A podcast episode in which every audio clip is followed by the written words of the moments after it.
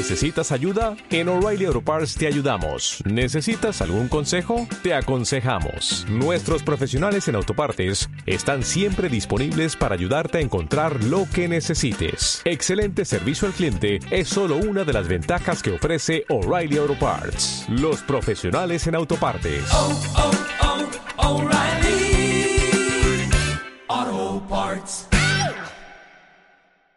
Hola a todos, eh, mi nombre es Frank Hidalgo Arquero y soy cofundador de Empresax.com. Estoy aquí con Ricardo Dávila, que es mi socio y también fundador de, de, la empresa, y nuestro invitado de hoy, que es Michael Peter. ¿Cómo estáis? Muy bien, muchas gracias por la invitación. Estamos eh, en Impact Hub, en nuestro, donde tenemos las oficinas, y la verdad es que estamos encantados de tener a, a Michael aquí. Eh, nos conocimos recientemente y la verdad es que tenemos bastantes eh, intereses comunes tanto en relación con el private equity y la industria de money en general, pero bueno, en relación también con, con otros asuntos, ¿no? Eh, si nos importa un breve, una breve intro sobre quiénes somos para los que no nos conozcáis, eh, empresas.com, empresax.com, es una firma de money, llevamos dos años en el mercado y trabajamos principalmente en el segmento, en el segmento bajo, lo que se conoce como lower middle market. Eh, a partir de ahí ayudamos a, a empresarios que en un momento determinado deciden desinvertir en la compañía y que están buscando salidas por cualquier motivo, ya sea pues porque quieren cambiar de sector, porque han llegado a, al límite en su fase de gestión y quieren dedicarse a otros, a otros temas o, incluso en, en, las situaciones en las que los empresarios no tienen sucesión empresarial a nivel familiar y, y tienen compañías rentables en funcionamiento y simplemente deciden dar cierre ¿no? a esa etapa de, de su vida. ¿no? También hemos hecho valoraciones y todos los servicios relacionados con, con una fase de, de un proyecto de este tipo y bueno, si queréis pasamos un poco, un poco al grano en relación con, con la entrevista. Eh, probablemente comentemos algunos de los mandatos que tenemos actualmente y si tenéis alguna cuestión siempre nos podéis poner un email o meteros en nuestra web en contacto arroba. Bueno, como os decía, hoy teníamos aquí a, a Michael Peter, que es asesor M&A, tiene más de 20 años de experiencia en banca de inversión, private equity, corporate finance, lleva además 12 años viviendo en España, con lo cual tiene una muy buena perspectiva desde fuera, por decirlo de algún modo, ¿no? de, de cómo es nuestro, nuestro país, tanto en lo coloquial de la vida como en, en, el sector. Entonces, nada, Michael, si nos puedes comentar un poco eh, qué estás haciendo actualmente, porque vives entre Frankfurt y Madrid, y un poco tu, tu opinión sobre, sobre M&A España, Private Equity. Mm, vale, pues eh, de nuevo muchas gracias por la invitación, muchas gracias por eh, haberme invitado y, y genial eh, estar aquí. Eh, pues mi nombre es Michael Peter. Eh, durante muchos años he trabajado eh, en el banco alemán IKB, Industrie Kreditbank, en Madrid. entre 2005 y 2017 tuvimos aquí IKB sucursal en España eh, la sucursal española de, de, este banco IKB. Eh, principalmente estuvimos involucrados en financiación de empresas medianas, es decir, el segmento mid-cap, eh, sobre todo financiaciones de proyectos, financiaciones de adquisiciones y un poco de real estate. y pues las las, las, financiaciones de adquisiciones, sobre todo en préstamos sindicados de, de operaciones apalancadas, eh, con, con, muchos fondos eh, tipo eh, N más 1, que hoy en día se llama Lantra, uh -huh. con Magnum Capital, con Proa, con Portobello eh, Corpfin, Nazca, MCH, Miura, etcétera, mm. etcétera. Así que eh, participamos eh, en muchas operaciones en, en estos 12 años. Um, al final tuvimos una cartera de, de, más o menos 80 operaciones con un volumen de mil millones de euros. Esto fue el enfoque principal. Aparte de esto, eh, llevamos a cabo eh, asesoramiento de, de, fusiones y adquisiciones, uh -huh. también para el segmento small cap y sobre todo mid cap. Um, pues para mencionar algunos nombres, presentamos por ejemplo a la cadena alemana Douglas, la empresa española que se llama Buddy Bell, que en su día no tenían mucho interés, pero sí, unos cuantos años después compraron de HIG eh, la cadena Bodybell. Ha cambiado de manos, ¿no? Eh, sí, sí, sí, Y presentamos también a United Internet en Alemania la compañía Arsis. En su momento les parecía interesante, pero, pero bueno. Y, y unos años después sí compraron Arsis. Sí. Así que, pero bueno, esto es el, esto es el eh, negocio de, de M&A, que tú les haces una presentación y les parece interesante, te agradecen por la buena idea, pero lo hacen con otro, o con su propio departamento de M&A. Sí.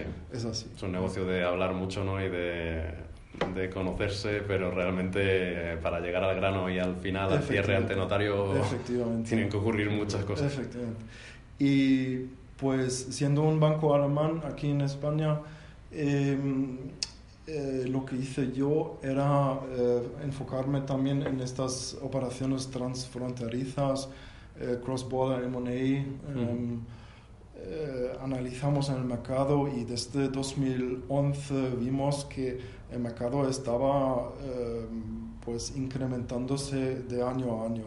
Así que la lista mía de, de, operaciones transfronterizas entre España y Alemania estaba creciendo de año a año. Y, eh, y, con operaciones pequeñas, pero también operaciones muy grandes. Por ejemplo, eh, eh, Helios compró al final Quieron Salud, que era una operación de, creo que, 5 mil millones de euros.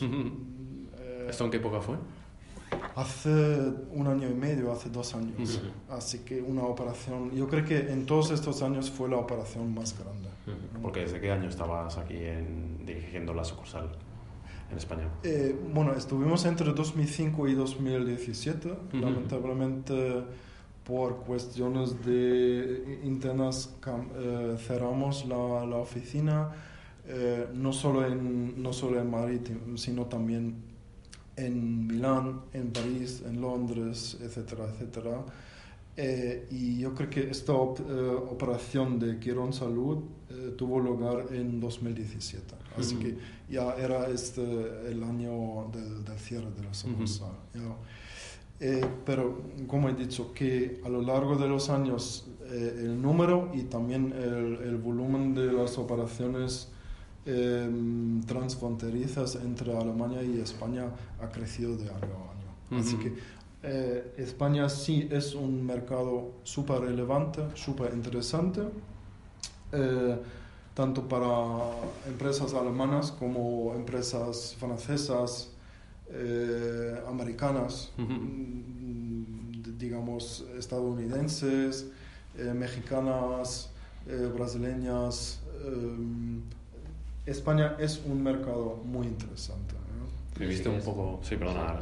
¿Le sigues viendo potencial de crecimiento al mercado español o para los próximos años? Sí, yo, yo creo que em, España vive un gran momento en términos de atracción de inversión, de inversión extranjera.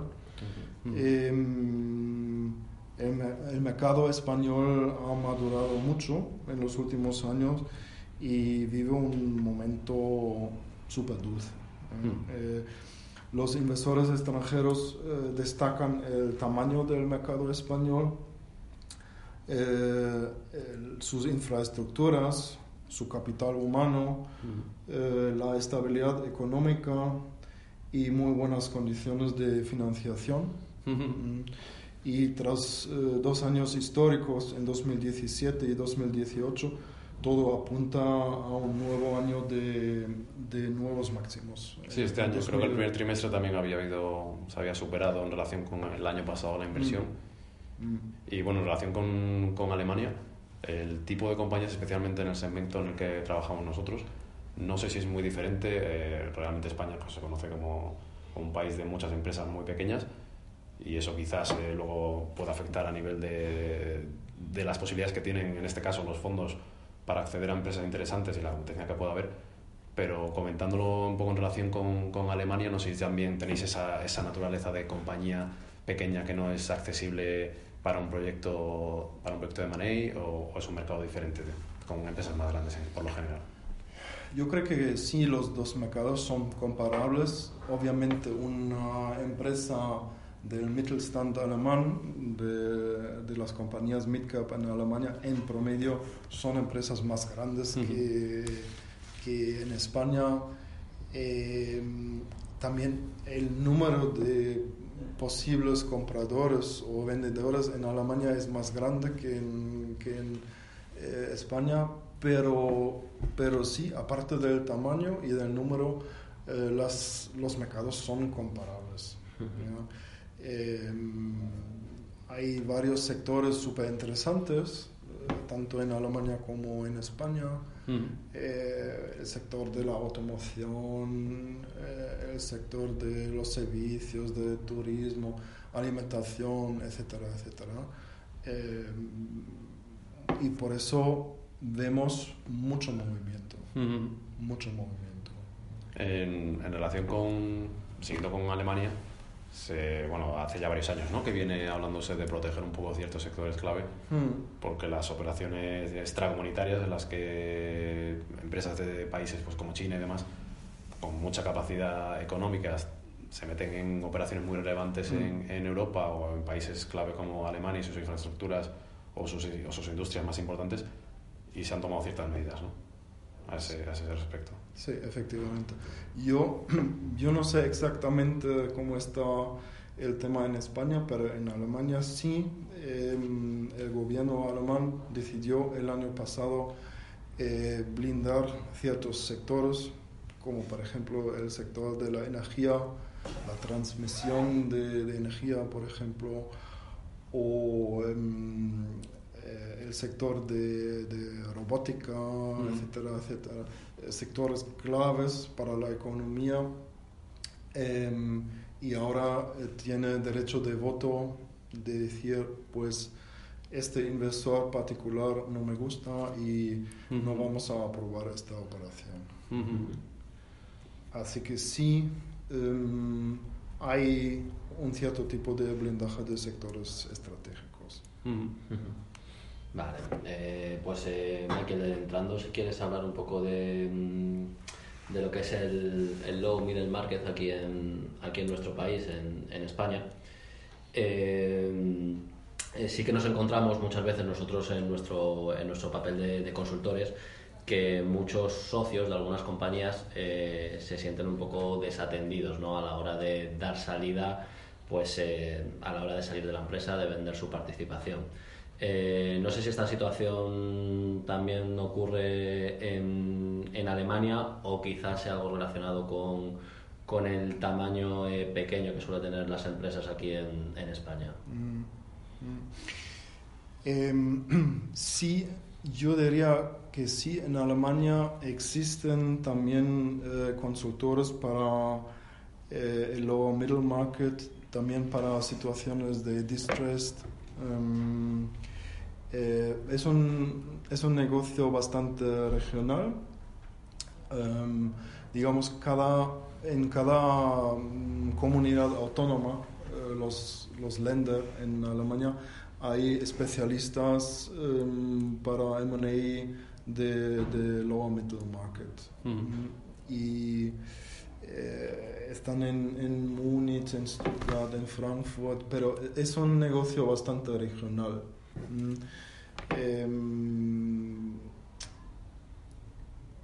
yo creo que sí, esto es una diferencia, porque aquí en España yo veo eh, los asesores grandes tipo Rothschild, tipo eh, Lazar, etcétera, etcétera, em, pero yo no veo eh, muchos asesores buenos y profesionales eh, especializados en, en lower middle market en no sé en las provincias en Sí, de quizás Madrid quizás Barcelona. quizás en Madrid y Barcelona sí ¿ya? eh, pero una, una, empresa del sector eh, tecnológico o del sector de alimentación o del sector de mm, lo que sea, em, en las provincias tienen problemas de buscar Mm. y encontrar un asesor profesional que les pueda ayudar a Sí. encontrar un inversor o un, un vendedor para un target. Sí. Sí, es cierto que se concentra en mucho en Madrid y Barcelona. En País Vasco eh, hay asesores, hay buenos asesores también. eh, Mm. Conocemos alguno. Sí, Eh, y por supuesto hay muchos que no, que no conocemos y que están ahí. La comunidad valenciana también tenemos a, algún colaborador, pero es cierto que en este segmento es más complicado, quizás también por una cuestión de rentabilidad propia de estos eh, consultores, ¿no? que al final, al final vender una compañía es muy complicado y, y el tamaño en sí mismo es un problema y la rentabilidad no es la misma. Eh, Mm. cuesta lo mismo y, y el coste en horas y equipo pues Mm. es muy, muy relevante. ¿no? Mm. Sí, sí, totalmente de acuerdo contigo, Michael. Eh, sí que es verdad que también por, por nuestra experiencia en estos, en estos dos años, muchos de los empresarios que nos llaman pues son de, de provincias quizá pues algo más distantes de, de los grandes núcleos de, de población y, y empresas pequeñas, empresas sobre todo pues de un tamaño, de un tamaño reducido poco a poco sí que parece que, van saliendo nuevos, eh, nuevos fondos, ¿no? Eh, algunos, eh, por ejemplo, Nazca ha lanzado recientemente el, el fondo Nazca 5, que está orientado también a, a empresas más, más pequeñas. Creo que este fondo está pensado para inversiones de 7 a 15 millones. MCH también ha sacado un fondo de 30 millones para, para invertir en empresas eh, agroalimentarias y bueno yo creo que todo esto pues va a ayudar poco a poco a que a que este digamos a, a estas empresas de, de inferior tamaño pues eh, sean sean atendidas ¿no? también por, por estos asesores no sé qué opinas de estos nuevos fondos y Sí, si tiene los has sentido, podido sí. Mm. conocer Michael No, co- completamente de acuerdo y tiene mucho sentido porque eh, todo el mundo está mirando eh, a las operaciones grandes, a las eh, empresas grandes eh, y por lo que también los múltiplos, luego vamos a hablar más de este tema, pero los precios están cada vez subiendo, mientras en el middle market y en el lower middle market eh, en particular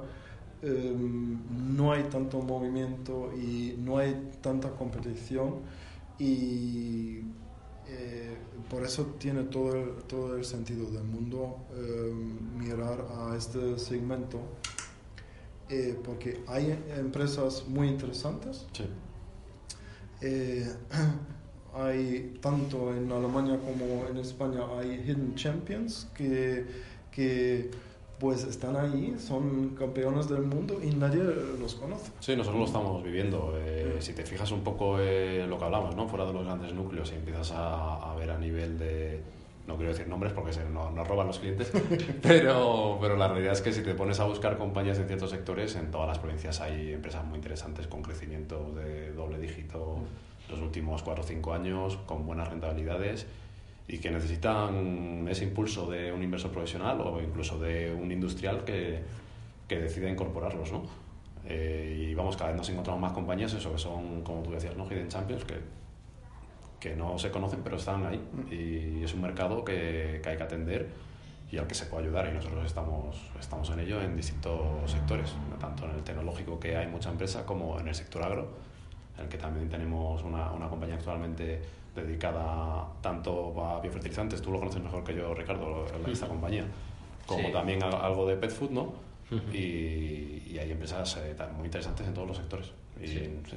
Sí, al final son empresas que están en, en sectores con un gran potencial de crecimiento y necesitan esta ayuda de, de, al final pues de, de inversores profesionales. Eh, yo creo que al final los propios socios, los propios empresarios se asustan, ¿no? Cuando van viendo que van cogiendo un tamaño ya pues, eh, pues de una facturación, no sé, ya de 15, 20 millones de euros, eh, pues quizá algo que empezaron hace 10 años eh, ven que no son capaces de, de gestionarlo. Obviamente no se gestiona igual una empresa cuando está facturando ya esas, esas cantidades que, que los inicios, ¿no? que, que, bueno, pues es una empresa que factura 1 o 2 millones de euros y tienes una plantilla de, de 5 o 10 personas. Entonces sí que, sí que ese nicho, pues nosotros nos eh, y creemos que lo estamos, estamos ayudando a cubrirlo y, y, como hemos dicho, yo creo que todos estos nuevos fondos también van a, van a colaborar. Sí, en relación con esto, no, no sé qué opinas, Michael, de, y cómo está desarrollado el tema de los search funds en, en Alemania, porque en España es verdad, nosotros cada vez nos, llama, nos llaman más, eh, son al final personas independientes que representan a, por decirlo así, una especie de club de inversores, ¿no? Para quien no conozca este tipo de, de entidades, porque como tal, y salvo que me equivoque, no hay una entidad jurídica eh, específica detrás que buscan oportunidades precisamente en este, en este nicho, ¿no? Mm. Eh, compañías de este tipo con empresarios que en muchos casos pues no continúan con la compañía pues por edad o, por problemas de gestión o por lo que fuese, pero que son compañías rentables e interesantes. Nosotros la verdad es que ya te digo, cada vez vemos más casos de estos, pero es cierto que no terminamos de ver, no casos de éxito, porque son siempre muy relativos, pero sí ejemplos. Mm, sí. sí, el concepto de los search funds que viene de Estados Unidos uh, desde los años 90 em, eh, está muy de moda eh, también últimamente aquí en Europa, tanto en Alemania como en España. Como es una idea nueva, em, todavía no tenemos tantos casos de éxito, pero estoy seguro que en digamos, en 2020, 2021 eh, tengamos unos cuantos muy buenos ejemplos y eh, yo creo que esto es muy buena idea y eh, ha venido para quedarse. sí es verdad que ahora mismo, en, en junio 2019, mm, todavía no hay tantos ejemplos con, con, search funds que hayan tenido mucho éxito, pero estoy seguro que en muy poco tiempo eh, tengamos unos cuantos. Y a nivel de, por bajar un poco a temas más polémicos, en relación con, bueno, con la, la, valoración de empresas, hay muchos métodos, ¿no? Siempre hay, puede haber discrepancias en base a las hipótesis que se utilicen, etcétera pero es verdad que abres eh, cualquier periódico eh, y se habla de las operaciones que están actualmente en juego entre principalmente fondos de capital riesgo o, grandes empresas y se habla casi constantemente de, de, múltiplos de vida pues a partir de 10, ¿no? Y pues yo me imagino que alguien que lo lee dirá, ¿y esto por qué? Porque es así, ¿no? Entonces, no sé un poco tu, tu opinión de, de, por qué estas valoraciones uh tienen sentido. Eh, estamos, no, no, se puede hablar de, de, un anuncio de crisis, ¿no? Pero siempre, siempre se pueden de, teorizar sobre esto muchísimo. ¿Qué opinas? Sí, pues eh, completamente de acuerdo que hace 10 años múltiplos de 7, 8 eh, ya eran, ya eran eh, valoraciones muy altas mientras hoy en día, eh, pues en algunos sectores vemos múltiplos de, de 12, 15, 18 y, y más de 20. ¿no? Uh-huh. Y parece una locura, pero pues también es un, una cuestión de oferta y, de, y demanda, que eh, y hay varios factores que, que determinan estos múltiplos y Obviamente eh, el, el, factor más importante es la oferta y demanda. Si alguien ha detectado un, un target y quiere comprarlo y a lo mejor eh, pues eh, sobre todo en, en, el momento de subastas pues compra por múltiplos más altos que, que quería. Uh -huh. Eh, pero, claro, un factor también importante es el bajo nivel de las tasas de interés de hoy en día, que Mario Drago, eh, Draghi ayer eh, mencionó que van a bajar todavía más, que casi no es posible. Eh, vemos el tema de, por otro lado, el fundraising es, es uh, muy fácil, que muchos fondos están lanzando su cuarto y quinto y sexto fondo uh -huh. y hay muchos fondos y el número de targets interesantes es limitado. Uh -huh.